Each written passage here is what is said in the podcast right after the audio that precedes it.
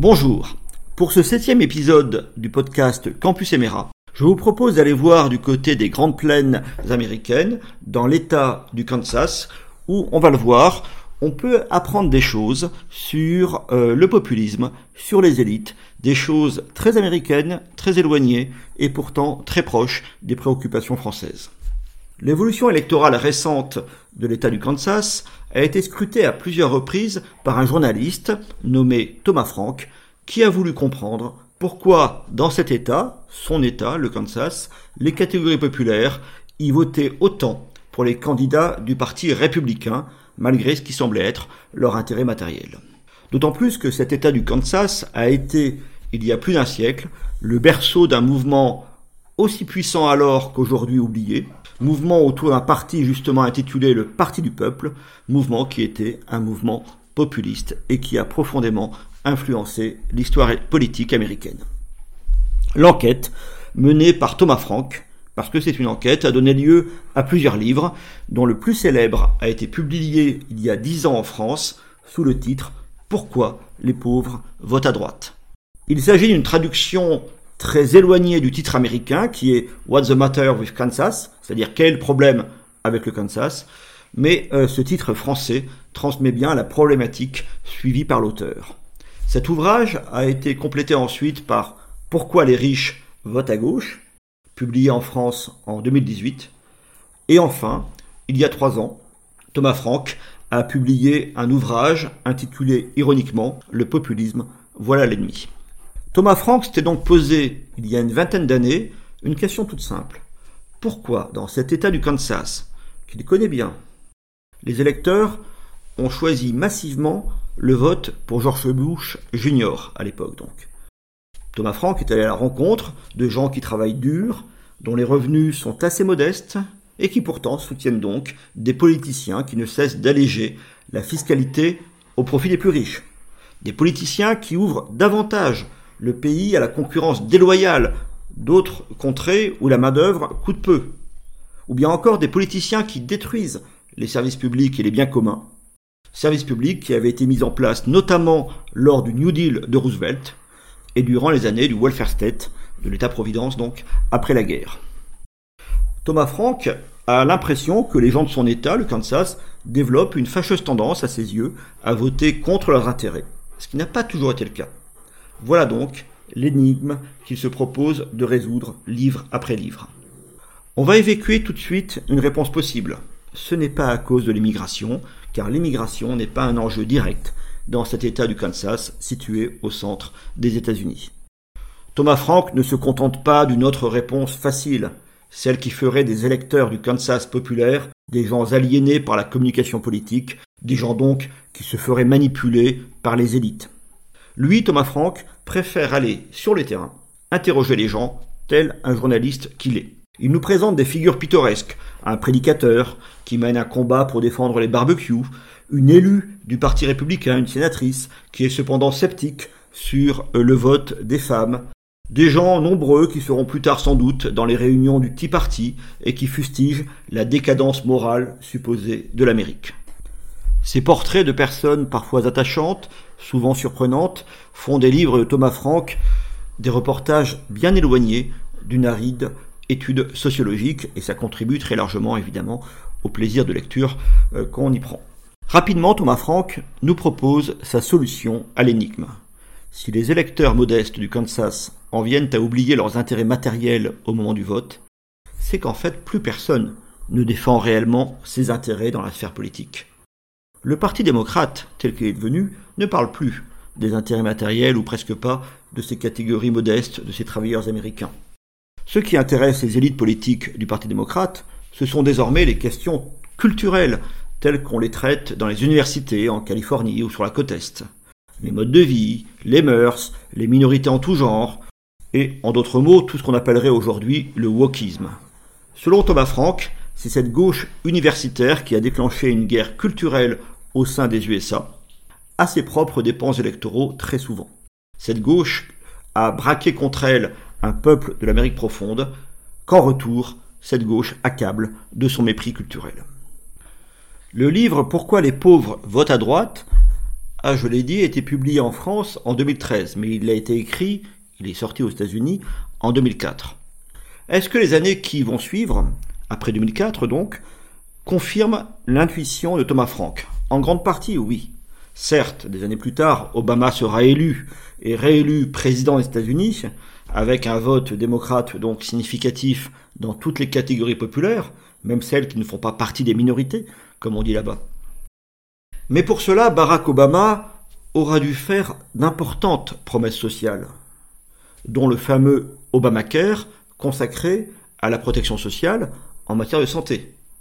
Obama aura aussi fustigé la responsabilité de Wall Street dans la crise financière des subprimes en 2008. De fait, une fois élu président, Obama laissera rapidement tomber ses velléités d'une réforme en profondeur de la finance. Ensuite, il basculera dans l'ornière du libéralisme culturel des élites démocrates. D'ailleurs, après son second mandat, et malgré le soutien qu'il prodigue Hillary Clinton, cette candidate démocrate sera vaincue, à la surprise générale, par Donald Trump en 2016. On se souviendra que cette candidate démocrate avait qualifié durant sa campagne les électeurs de son adversaire républicain de gens déplorables, enfermés selon elle dans leurs préjugés. Les électeurs du Kansas auront eu plutôt l'impression que cette candidate démocrate était enfermée, elle, dans son snobisme culturel, et d'ailleurs, ils la sanctionnèrent dans les urnes. Dans son livre suivant, traduit en français sous le titre Pourquoi les riches votent à gauche, Thomas Frank s'intéresse au monde des cadres, ce qu'il appelle la classe libérale, en utilisant le mot libéral dans son sens américain.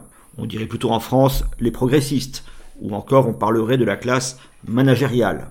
Thomas Frank ne le sait pas, mais il nous donne un aperçu très convaincant de ces gens diplômés, relativement aisés, européistes et vaguement libertaires, qui vont en 2017 comme en 2022 apporter leur suffrage à Emmanuel Macron.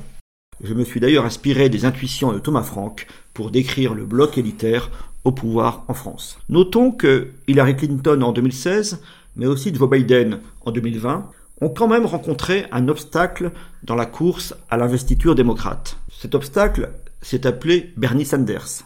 Celui-ci est un personnage ambivalent, à la gauche, disons, du Parti démocrate, si on peut parler ainsi.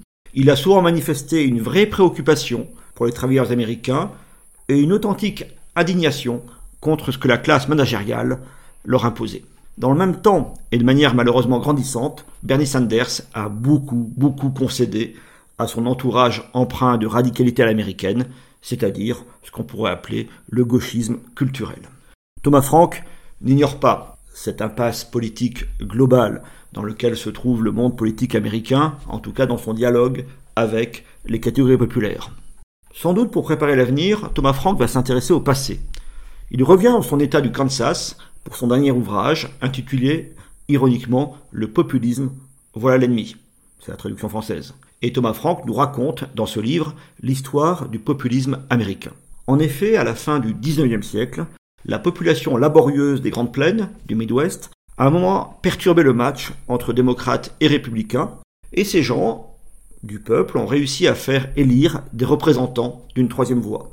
Ni socialistes, ni libéraux, ces paysans souvent propriétaires, ces actifs parfois indépendants, ont protesté à la fois contre les abus des grandes entreprises et contre ceux du gouvernement fédéral. Ce fut, c'est oublié, mais ce fut une formidable mobilisation au nom du peuple et des fondamentaux de la démocratie. L'analogie avec les Gilets jaunes s'impose naturellement aux lecteurs français. Comme eux d'ailleurs, ils ont été diffamés et réprimés par les élites économiques et politiques dont il contestait le pouvoir et surtout dont il critiquait la politique. Thomas Frank nous parle même, pour désigner cette réaction antipopuliste du beau monde, de haine du peuple et de peur de la démocratie. Le constat, on en conviendra, pourrait être étendu à d'autres époques et à d'autres lieux, à la France contemporaine par exemple. Mais ce mouvement populiste, s'il a finalement échoué à s'installer durablement dans la vie politique, aura réussi a modifié le cours de l'histoire des États-Unis. D'une part, à son époque, des lois anti-monopole ont été passées, et un peu de défense a été apporté par différentes lois à la vie démocratique américaine. D'autre part, ces populistes comme ils s'appelaient eux-mêmes, ont préfiguré ce formidable mouvement de redressement patriotique américain que fut à partir de 1932 le New Deal de Roosevelt. C'est alors, autour de Roosevelt, que s'est construit une alliance des classes laborieuses avec une partie des élites véritables, et ceci a permis un long règne du Parti démocrate, au pouvoir fédéral en tout cas. Ce sursaut que fut le New Deal a puissamment contribué à l'établissement d'un modèle social attractif dans le monde entier. En toute hypothèse, ce Parti du peuple, dont nous parle en historien Thomas Franck, est une source de réflexion pour notre actualité française. Voici pourquoi je recommande la lecture de Pourquoi les pauvres votent à droite, de Pourquoi les riches votent à gauche, et du dernier, Le populisme, voilà l'ennemi. Tous les ouvrages de Thomas Franck seront disponibles aux éditions Agone, dans une édition d'ailleurs remarquablement soignée et documentée. À ces conseils de lecture, j'ajouterai une petite réserve. La traduction française des titres est spectaculaire et aguicheuse, mais elle est aussi un peu trompeuse. En effet, il est assez artificiel de parler de droite pour le Parti républicain, de gauche pour le Parti démocrate. Nous sommes là aux États-Unis et ils n'ont pas du tout la même histoire partisane que l'Europe. C'est au fond un des charmes qu'offre la lecture des ouvrages de Thomas Franck. On y retrouve traité des questions que l'on s'oppose en France, mais ces questions sont abordées sous des formes suffisamment différentes pour que l'on puisse ainsi, avec Thomas Franck, sortir des chemins battus des polémiques hexagonales. Et ce qui ajoute au plaisir de lecture est que Thomas Franck écrit dans une langue très claire, avec des reportages de terrain, des faits historiques inattendus. Tout cela est très vivant d'une très grande simplicité et d'une vraie profondeur.